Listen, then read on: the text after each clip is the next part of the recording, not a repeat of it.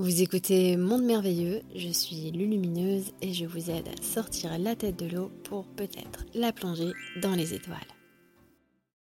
Que se passe-t-il après l'illumination? L'illumination est l'état de grâce qu'atteint l'être suprême. La source individualisée et l'être suprême ne forment plus qu'un, une unité qui n'est plus séparée. C'est comme si tout à coup, tout était réuni dans l'essence profonde. Tout est perçu, tout est équilibré. Alors, tu entres dans une octave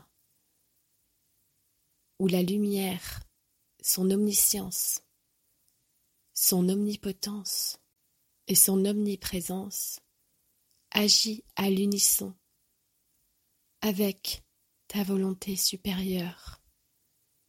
Tu demeures un serviteur, une union parfaite avec ce talisman que tu es devenu intégralement. Tu as atteint cette maîtrise, tu as atteint cette communion sacrée, transcendante.